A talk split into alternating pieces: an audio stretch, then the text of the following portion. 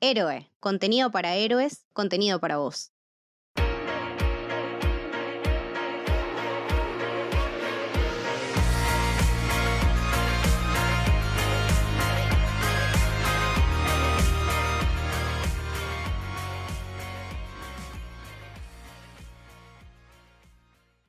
Bienvenidos, bienvenidas, bienvenidas al Camino del Héroe. Yo soy Camito y hoy estoy con Mili. Hola Mili. Hola, ¿cómo va? Muy bien, estoy nada, muy emocionada. Hoy vamos a hablar de, sé que estamos en septiembre, sé que es eh, nada, un poco apresurado, pero podemos decir que de una de las mejores pelis del año, Mili. De las mejores películas del año, del mejor director, uno de los mejores directores americanos. Eh, sí, definitivamente para mí va a ser una de las mejores del año. No, se, se quedó en mi memoria y en mi corazón por siempre. Hoy estamos acá para hablar del único, inigualable Clint Eastwood con su nuevo proyecto Cry Macho, que para mí es, por favor, todo lo que no sabía que necesitaba y que este señor me dio en este año. Nada, es una caricia al alma. Cry Macho. ¿Cómo te sentiste vos, Mili? ¿Cómo la viste? Eh, a ver. la verdad que yo la estaba esperando mucho, muchísimo eh, Clint Eastwood es para mí de mis directores eh, favoritos. No me tiembla la voz ni el pulso a la hora de, afirmarlo. Tengo un amor muy especial. Lo esperaba muchísimo. Ya cuando salió el tráiler, no sé si se acuerdan mis reacciones. Sí, sí. Mi mensaje de Camito, eh, viste el tráiler ya sabía que por dónde iba a venir, me imaginaba que iba a ser un western, me imaginaba que iba a ser un western sumamente crepuscular.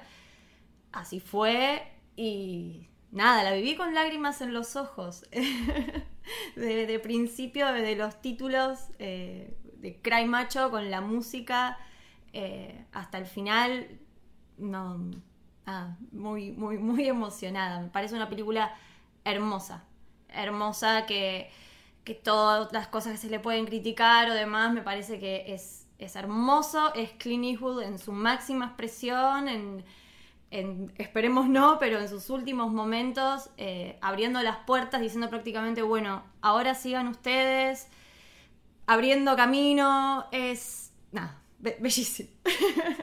Y me fui muy por las ramas, perdón. No, no, no, es que de hecho te, dejé hablar porque yo no, no podía seguir. Para mí es literalmente eso. Yo la, sentí como un, no sé, un acercamiento tan personal, no solamente a todo lo que es él como director, sino a lo que fue su vida, ¿no? Como actor y, él mismo en la industria de este cine.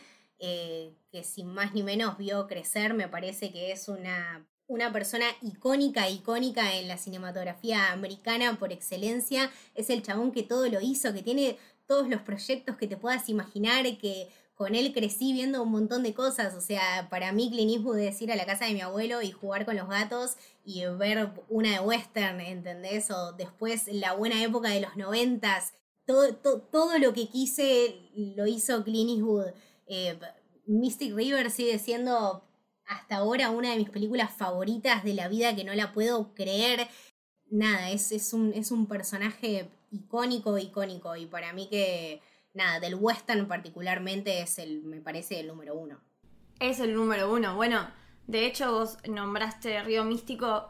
Ustedes saben, porque lo hemos hablado un montón de veces, yo no soy muy amante de las películas románticas. A mí no me gustan las películas románticas, no es el género que, que, que elijo y Los Puentes de Madison puedo decir definitivamente que es mi película romántica favorita de la vida y la dirigió este señor.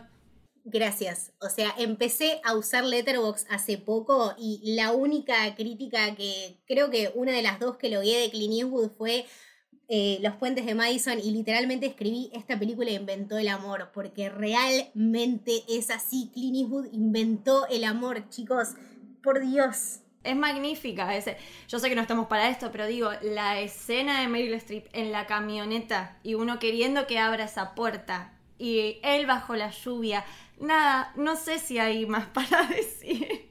es alucinante. Y, a mí no me gustan las películas románticas, ¿eh? pero esa película eh, la amé, me enamoré, lloré, cosa que no me pasa con las películas de romance, ni como en Rouge lloré. Y nada, eh, es todo, es, mucho lo que genera este, este hombre, es leyenda. Y lo que decías del western, eh, a mí me pasó distinto a vos, por ejemplo. En mi familia siempre se vio mucho cine. Y no sé, yo mi primera película coreana la vi con mi viejo y mi primera película china la vi con mi mamá. O sea, siempre hubo como mucho cine de todo. Lo único que nunca se vio, porque mi mamá detesta, es el western. O sea, es uno de los pocos géneros a los que yo me introduje yo misma. Tipo, entré ahí y digo, bueno, a ver qué es esto, porque yo no lo había visto nunca. Y nada, yo ahí encontré una pasión enorme que hoy en día mi vieja no puede creer de dónde viene, porque todo lo demás sí, eso no se sabe. Y nada, es como un género que parece recontra remil superficial, que tal vez se vendió mucho tiempo con esta cosa de, bueno, caballos y, tiros, y bueno, no sé, las películas de indios americanos en su momento. Y son películas tan profundas en un montón de aspectos.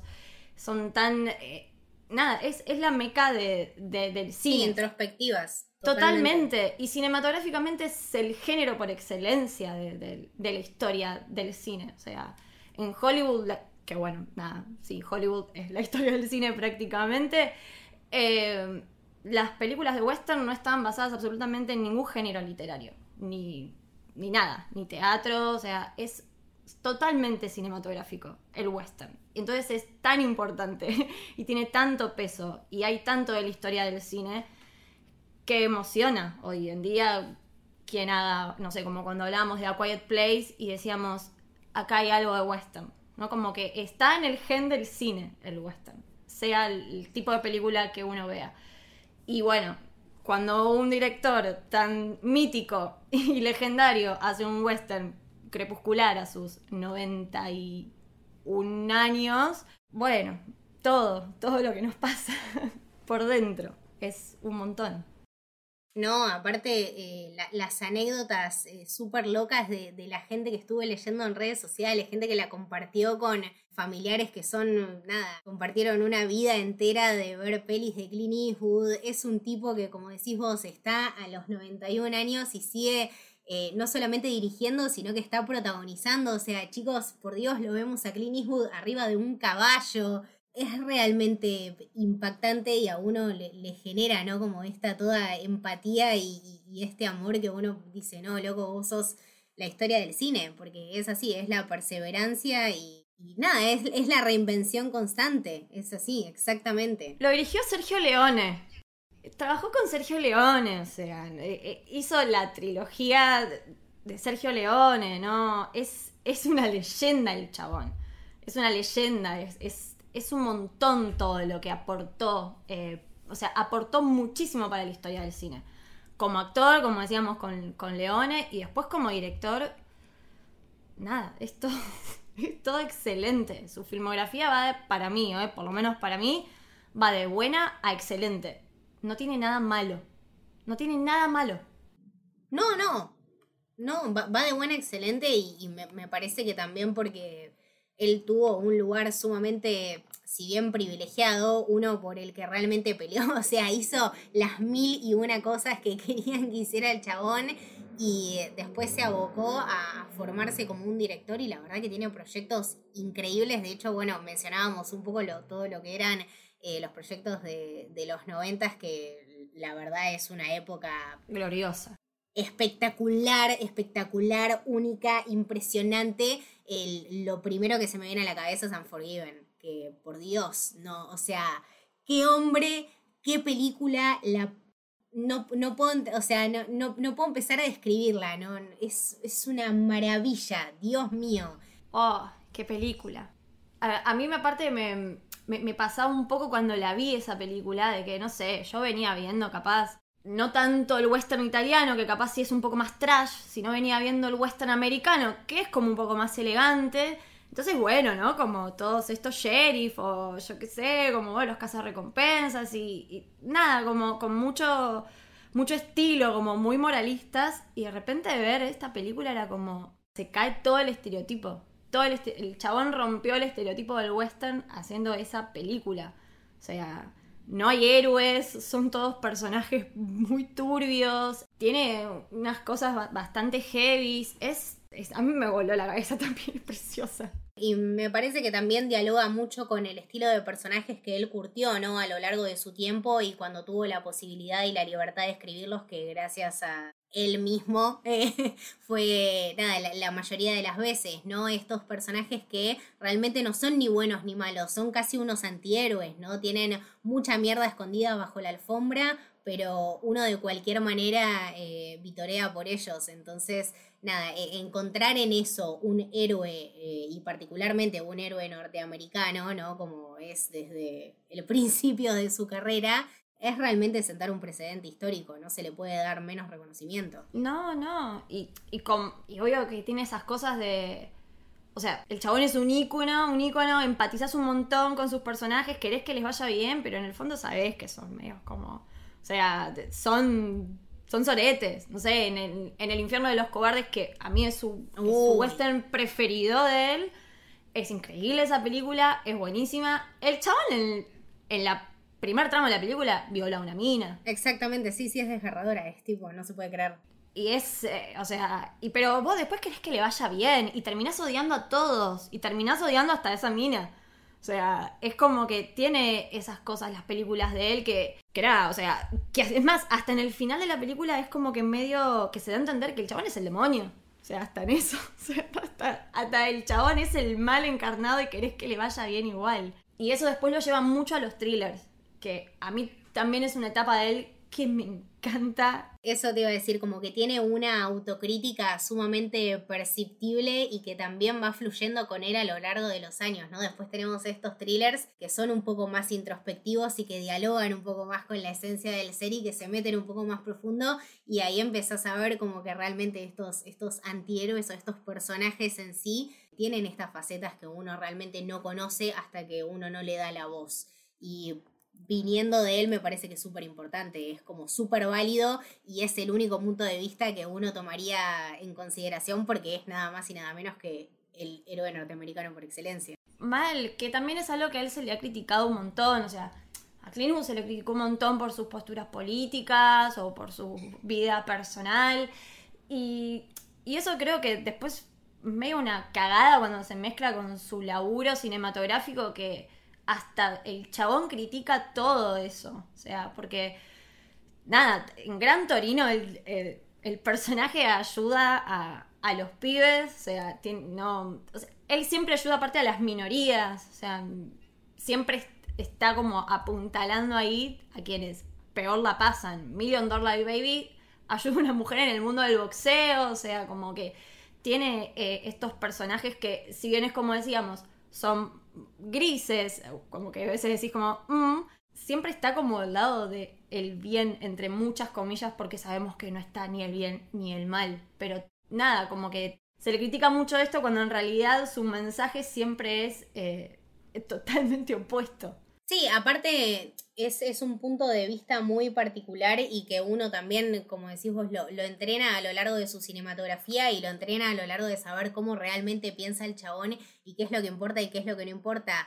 Cuando, de hecho, cuando salió American Sniper, que me parece que es una de las más polémicas y que a mí realmente me hizo mucho ruido, o sea, yo Primero que no la esperaba porque todas las películas que son de guerra mostrando tipo esa parte de un soldado matando gente y considerándose grandioso por hacerlo, eh, no me va en absoluto y no dialogo con eso, pero porque no estoy en un contexto cultural que me lo permite entender. Eh, simplemente no floté con esa idea, de hecho no la vi hasta mucho, mucho después y no me impactó en lo más mínimo, pero creo que esa es una de sus más... Eh, de sus más polémicas. Claro, bueno, a mí de hecho esa película eh, está bien. Yo soy media fundamentalista de Clint Eastwood, sí, puede ser.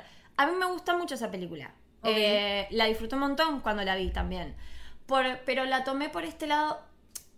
Y eso que el caso real está muy alejado de eso. O sea, aparentemente el chabón, bueno, no era tan buen padre ni tan buen marido, en fin. Eh, pero cinematográficamente hablando de la película aislada del hecho real, yo me acuerdo que la disfruté mucho y, me parecía como que la idea del chabón no era tanto eh, homenajear a este tipo, sino el decir, che, los veteranos pasan por esto. Claro. ¿No? Como, eh, como la película yo la vi como bastante apuntada a los traumas del chabón, como lo que le empieza a pasar. Para mí lo más interesante es esa película, que es lo que menos te muestra es lo que él vive cuando vuelve a la casa.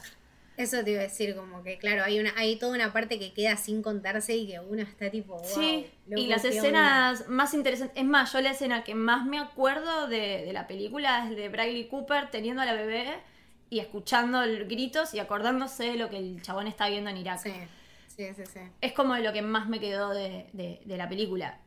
Entiendo todas las críticas que se le hacen porque también son válidas, pero como que también depende de, de dónde la agarrás y a veces es muy fino.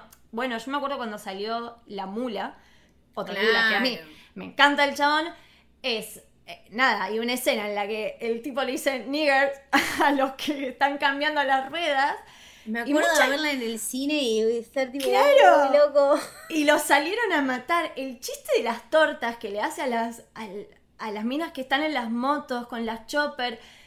Pero el chabón se está cagando de risa de eso. Es como que se caga de risa de eso y se caga de risa de la gente que lo critica por eso porque lo está tomando con humor. Si lo está tomando con humor significa que él no piensa eso. Exactamente. Creo que, de hecho, en, en Cry Macho es donde lo vemos por excelencia y lo vemos exprimir este recurso hasta las últimas consecuencias. Esta cosa de el galán constante con las minas No, es- sí. me destruía. O sea, yo veía la peli y digo, no, no puede ser, sos un capo, chabón, te quiero. Lo o sea, más. te lo permito todo, ¿entendés? Hacelo, nos cagamos de risa, al lugar totalmente. Es, es, un crack. Es, es, creo que es el único que se puede dar la licencia para hacer este tipo de cosas y que le salga bien. Porque es eso, como vos decís, es un chabón que a lo largo de 40, 50 años de carrera dialoga consigo mismo, aprende de las cosas que hizo y también tiene un punto de vista súper firme y súper contundente. Y es el momento de su carrera en el que el chabón dice, bueno, sí, todo esto que vieron de mí es verdad. Todo esto que están viendo ahora también. O sea, yo me apropio de esto y lo, lo hago mío y lo hago real. Y es tan gracioso compartirlo con ustedes como que ustedes lo vean y se rían de mí. Es, es así, es tan puro como eso.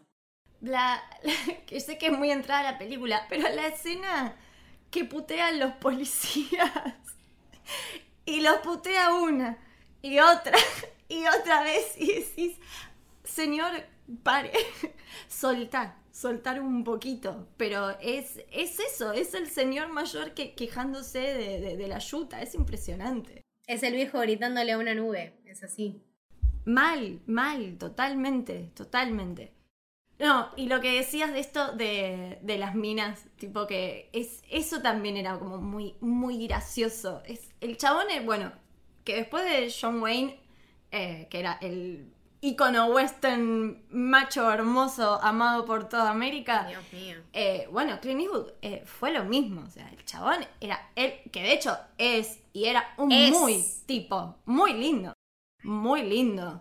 No, boluda, la, la foto esa, la foto esa cuando, están- cuando empieza, cuando empieza la peli, que está tipo, es realmente él subido en el caballo, me Mal. hizo mierda. O sea, no puedo creer lo hermoso que era Es ese hombre. precioso. Por Dios, Es precioso, muy, muy bello. Y que nada, que el chavo. Porque también eso es lo lindo de Cry Macho. Toma todo, todo el icono western. Toma todo el icono. La película. Porque él lo era, o sea, porque él era el icono western. Totalmente, totalmente. La- que la película empiece primero con un amanecer y después que uno de los primeros planos sea de los pies de él bajando de la camioneta, ese, ese plano típicamente western es, ya está, ya sabes qué es lo que estás viendo. Y lo que tiene Clint Eastwood es que yo creo que es uno de los, actualmente uno de los pocos directores que va a poder plasmar tan bien lo que es el género. O sea, él, él sabe cómo contarte una historia western, sabe cómo hacerlo.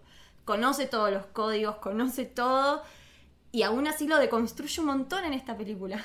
Lo deconstruye muchísimo.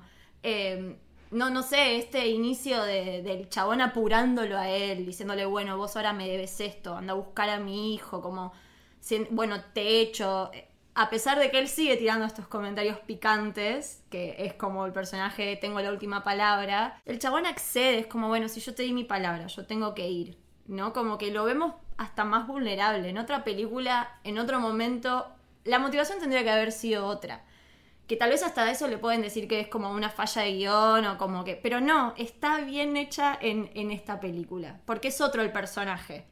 Claro, y, aparte dialoga mucho con, con, la edad que tiene el personaje y con la experiencia que recorrió. O sea, es un hombre que ya lo vemos eh, con todo por dado por perdido, que no tiene nada más que desear realmente, que perdió a su mujer, que perdió a su hijo, que está viviendo por una simple inercia y porque los otros lo están bancando y que vive su vida así, o sea, con el pesar de tener que pagar estas deudas que en este caso era, bueno, ir a buscar este niño a esta casa de mexicanos, ¿no? Que nada, ya de, por sí, para mí la, interacción del policía con las pibas y después de la interacción del policía con él es algo, es un, eh, nada, peak comedy del 2021, maravilloso señor lo amo, lo respeto muchísimo, me encantó. Yo me río con todo lo que me dé Clint Eastwood, pero eso me pareció increíble. No. no, es que esa escena de ellas pasando porque son hermosas, el control, y él diciendo, bueno, yo vengo con ellas, déjame pasar. No, sí, déjalo pasar, por favor, es Clint Eastwood. Es Clint Eastwood, no lo ves, por favor. Por favor. Y después toda esa fiesta extrema de los mexicanos, ¿no? Y él con su outfit siempre, con ese sombrerito que no se lo saca nunca y que después te destruye porque haces toda la asociación de que toda su vida tuvo ese sombrero y él no se lo va a sacar nunca, ¿entendés? Totalmente. Porque es él, o sea, porque se lo sacaría. Totalmente, y, también es lindo de que además de, todos estos iconos western y todos estos planos que el chabón incorporó acá, también incorpora todas cosas de, su filmografía, no sé, estos personajes también grises o, que pueden perturbar y también el conflicto con la familia. Es como algo re importante en las películas de él. Él como padre, él como abuelo, eh, él como esposo, él como viudo, ¿no? Como que siempre eh, hay algo y un tema con, la familia. Y en esta también, pero es, es lindo porque lo para mí que lo, lo, tomas de otro lado. Para mí lo toma de todos los lados. Ahora que me dijiste, tipo, como padre, como viudo, como abuelo, como todo. O sea, yo en, en todo Cry Macho lo vi, tipo, es tipo una peli de Eddie Murphy que el chabón hace 20 personajes. Bueno, los vi todos en esta película. Totalmente. Y, y tiene como no sé, la canción inicial es diciendo nunca es tarde para encontrarte un nuevo hogar. O sea, e, eso dice la, canción inicial que abre la película. Entonces es, si bien todas las películas de él siempre fueron apuntadas a él como una luz que guía a una, bueno, esto que decíamos, o una mujer como en One Million Dollar Baby, o bueno, a los chicos en Gran Torino, como que él siempre es un personaje que, que hasta en su época es western, tipo arma familias, ayuda a los que más lo necesitan. En esta es lindo porque él recorre ese camino, lleva al, este hijo de su amigo que está en México, recorren todo un camino juntos, pero es él también esta vez el que dice, bueno, eh, que a mí también me vaya bien. que a sus personajes a veces no le va muy bien en las películas, acá es como, bueno, que este personaje también encuentre la paz y encuentre su familia. Y eso está, también te habla de un, bueno, un cierre de ciclo, ¿no? Pero nada, me pareció como muy lindo cómo encaró esa parte. Para mí sí, es, lejos la, esencia mismísima del camino del héroe, eh, pero es muchísimo más impactante porque es mucho más meta de lo que nos imaginamos, ¿no? Es un chabón recorriendo realmente su filmografía a lo largo de 40, 50 años y diciendo, bueno, acá esto es lo que yo aprendí y es lo que yo despliego ante todos ustedes. Eh, para compartirlo, realmente creo que una de las partes más impactantes y de hecho que, que, la veía en el cine y que me estrujaba el corazón todo el tiempo era este camino que ellos están recorriendo en la camioneta y como él siempre para y nunca va a un hotel, nunca se registra en ningún lado, es simplemente abrir la, abrir la puerta, tirarse en el piso y que sea lo que sea y es un plano muy muy particular y es una escena que me rompe el corazón todo el tiempo que es él en el ocaso con el sombrerito puesto y él se va agachando y vos ves que el sombrero se va escondiendo y, es, es el mismísimo Clint Eastwood en el ocaso de su carrera, eh, tirándose a descansar y vos ves el sombrero desaparecer y a mí se me estruja el corazón y no, no encuentro palabras, o sea, que no, no es que cuánto más podés explicar que no, o sea, no necesitas un guion. Eh, a ver, eso no se aprende en ningún lado, chicos. No podemos ir a ninguna universidad a aprender eso. Esos son 40, 50 años de ser una figura única en la historia del cine. Solamente Clint Eastwood podría hacer esto. Totalmente, bueno, lo que, que nosotras lo hemos hablado, la escena que él está recostado contándole al chico que él perdió a su familia y tiene el gorro también puesto de la misma manera y se le cae la lágrima. Y yo decía, qué loco, Sergio Leone te, te filmó igual, porque es un plano muy particular de esas películas también. Era como, esto es loquísimo. yo puedo creer que estoy viendo una película de este chabón. Y, y, te emociona eso y te emociona la historia, pero te emociona eh, él. Él es emocionante. O sea, la, no es gratuito que la escena de los policías, él agarre un arma y no la empuñe. Y no dispara en toda la película. Pero la agarra el arma. Pero no la usa. Eso en una película de él nos está queriendo decir un montón. Y no hay una línea de diálogo y nadie habla de eso. Pero él, y, y a ver, hay videos de él en fiestas con la edad, empuñando el arma y manejándola como... Haciendo el truquito, sí, sí, sí, te lo hace, te lo hace, el chabón lo sabe, o sea, no es porque no lo sabe hacer, o sea, es elegir, es la elección y es todo lo que el chabón aprende a lo, a lo largo de su vida. De hecho, creo que cuando, cuando lo vi justamente empuñando el arma dije tipo, no, no puedo. Se viene, se viene, se viene. Y no. Luego ya estoy re grande para hacer esto, o sea esta parte de mi carrera ya no está más y, es como vos decís, es estos distintos puntos de vista que él fue eh, adquiriendo a lo largo de su carrera. Eh, él como abuelo, él como padre, él como abuelo en la mula me parece que es algo que me, rompe el alma, lo amo profundamente y de hecho me parece que ese es uno de los enfoques que en la peli me, me capturó muchísimo este mm, diálogo, casi no diálogo que él tiene con las chicas que son eh, sordas, me parece, sordomudas, eh, con las niñas, esos momentos donde es todo muy visual y de, vuelta, ¿no? El, tema de no recurrir al guion, tocarse las manitos, eh, las miradas, él, él, te transmite una paz y una tranquilidad y aparte tenés esa inocencia de las nenas, es como, es todo demasiado etéreo, ya Marta también es un personaje Precioso.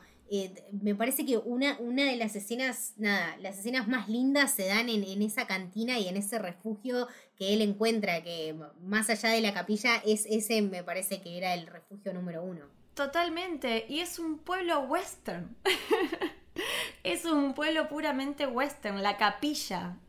¿En qué película western eh, no hay una capilla? Siempre están las capillas. Es como todo ahí tiene, tiene un porqué. Como esas cosas que uno diga, ay, claro. Como que estás toda la película es como, y sí, no podía ser de otra manera. El personaje de ella es nada, me parece un personaje bellísimo, el personaje que le aporta paz, el personaje que le da un hogar. Es casi, eso te iba a decir, es casi angelical, ¿no? Es como esa presencia que lo está cuidando todo el tiempo. Es ay, por favor, qué hermosa. Y aparte esos colores tan lindos con los que la viste. Y, ella siendo, teniendo, teniendo esas, esos rasgos tan eh, particulares y ese pelo todo negro y, largo y es, es muy caricaturesco, es de vuelta, es un personaje de western, es como es la mina que te atendía a la cantina, que era totalmente despampante y que vos te quedabas con esa imagen, pero no es lo mismo porque ya estamos más grandes y porque él está más grande y porque esta es el tipo de persona que se quiere encontrar al entrar a una cantina, o sea, no quiere la piba de la cantina de los 60, quiere esta persona que lo recibe y que le da unos tamales y que lo deja dormir una siesta ahí en paz, es, el, es su refugio, es eso. Totalmente, que incluso él lo dice en una escena que creo que a todos nos rompe el corazón, no tengo cura para la vejez. Y él sabe que está viejo. Y sabe que los que lo vemos sabemos que él está viejo. Qué hijo de puta, ¿cómo? No, no, no, no, yo cuando me, me indigné, o sea, literalmente lo escuché y me indigné, dije, no me puedes estar haciendo esto, o sea, me estás cargando, me estás jodiendo, o sea, me estás contando tu historia a través de tus ojos en esta sala, ahora en este momento y me estás diciendo, no tengo cura para la vejez y tenés 91 años y te estás dirigiendo y protagonizando el drama por excelencia que va a marcar este año de mierda me cagaste la vida. Totalmente. Eh, es más, una inferencia. Nosotras dos la fuimos a ver juntas. Y en esa escena, ¿qué hicimos? Fue como, no, dale. No, me cagaste la vida, ya está. O sea, a partir de acá es todo una mierda, listo. Era como posta, no hacía falta esta frase. Pero bueno, creo que también es un. Habla mucho de, de, esto. Es como un Clint Eastwood súper reflexivo del mismo, súper reflexivo de su propia filmografía, como súper analítico. Eh, bueno, ¿no? Cry macho, y lo dice explícitamente, ser macho está sobrevalorado. Y él fue un macho toda su filmografía. Él fue el macho, ¿no? Un, él fue el macho. O sea, John Wayne, Clint Eastwood, no sé, eh, pocos más representan esa figura ahí. Claro, o sea, ningún otro podría haber hecho esta película que no sea Clint Eastwood, ningún otro te puede decir lo que es ser un macho por excelencia que no sea él.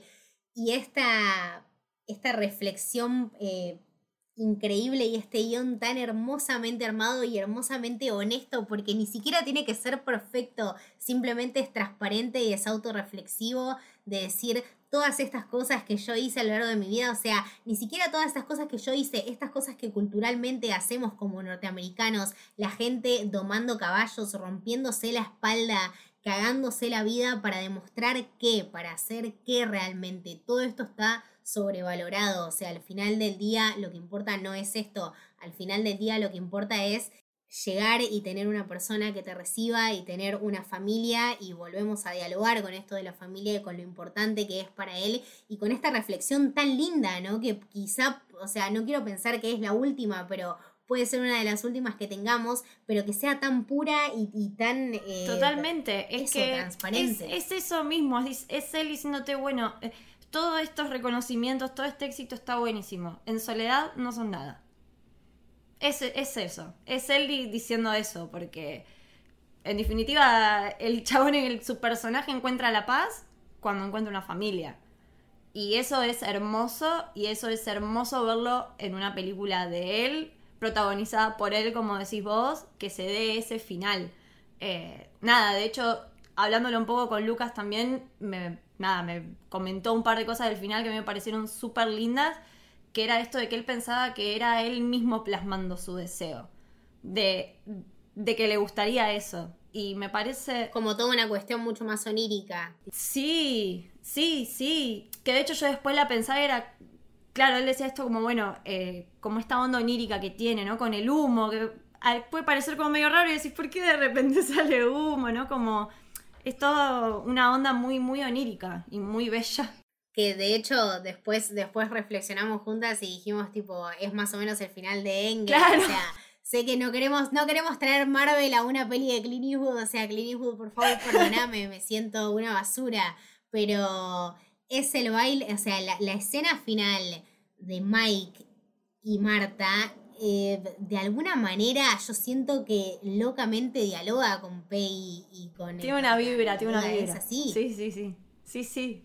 Eh, eh, está ahí, o sea, está la, está la luz de, una manera muy parecida, son los planos muy personales, es el recorrido de esta persona que significa un montón culturalmente y que está teniendo por fin el final que, que quiere y que necesita. De, de, alguna manera dialogan y hay algunos puntos en común.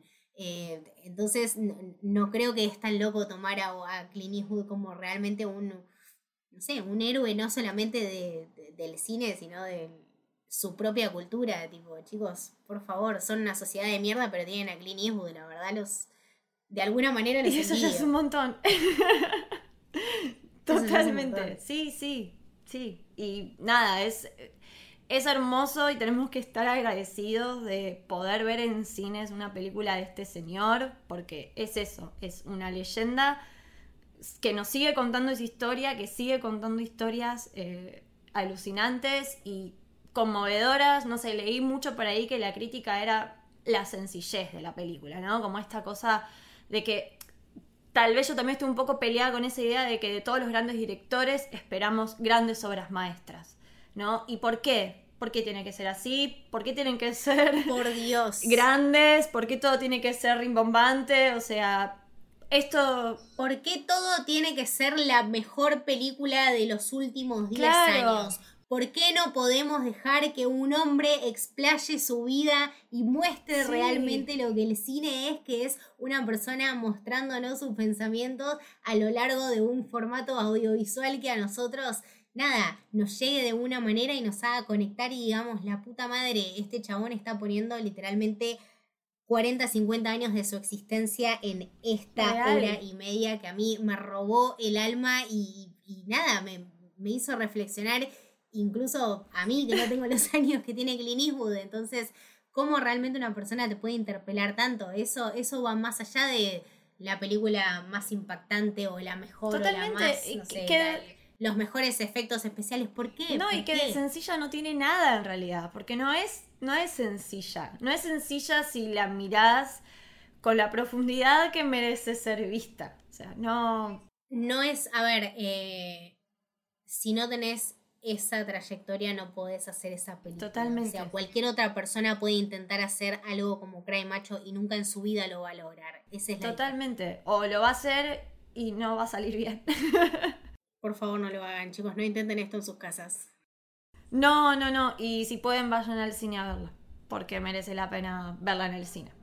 Yo creo que aunque no hayan visto ninguna peli de Clint Eastwood, por favor vayan porque, no sé, es la peli que necesitamos para este año tan, tan bajonero. Nos viene en un momento perfecto. Creo que, nada, de él te deja una, no sé, una sensación sumamente positiva y de, hecho muy nostálgica. Yo me, fui como sintiéndome diciendo, bueno, lo, dijimos cuando salimos del cine, o sea, el no quiero vivir en un mundo sin Clint Eastwood. Esa es la única reflexión que me llevo de, esta película. No quiero vivir en un mundo donde Clint Eastwood con, sin una película no me haga feliz, eso sí.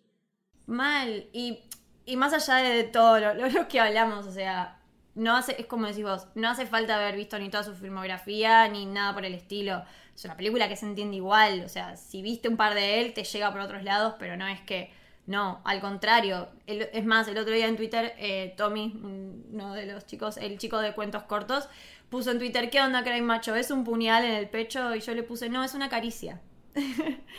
es eso, eh, te va a hacer bien. Es una película que, hace bien al, al alma. Y nada, y es de Clint Eastwood.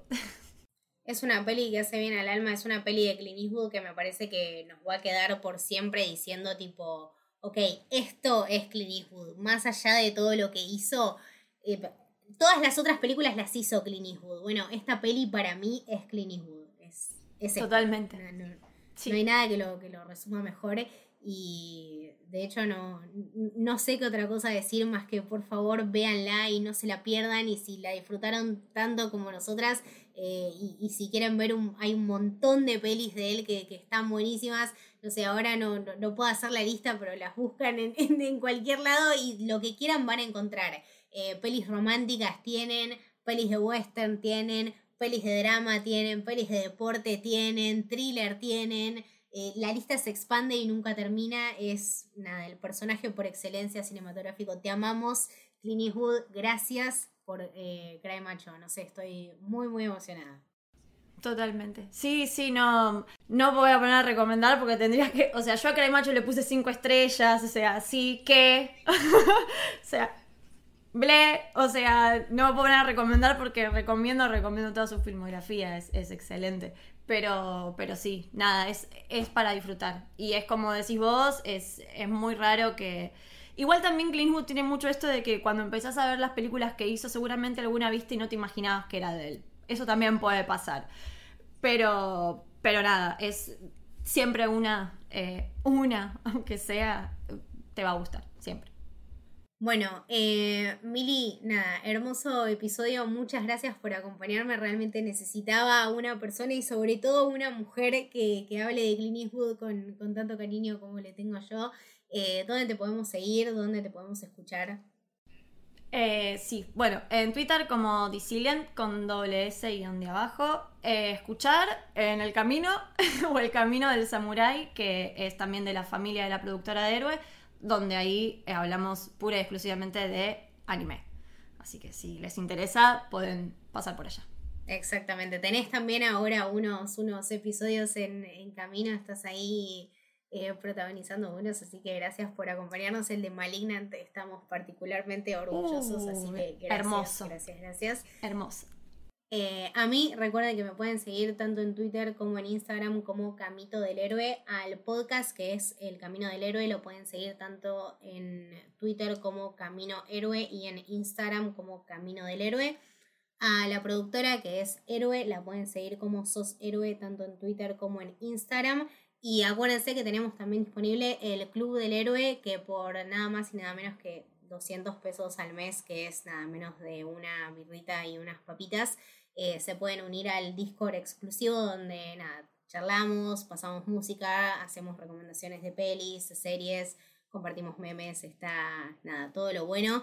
Así que si quieren... Es muy divertido, es muy divertido. La pasamos muy bien. La pasamos muy bien. Eh, realmente. está creciendo, estamos muy, muy orgullosos. Gracias de vuelta a toda la gente que se unió y que sigue colaborando. Tenemos episodios exclusivos, tenemos watch parties.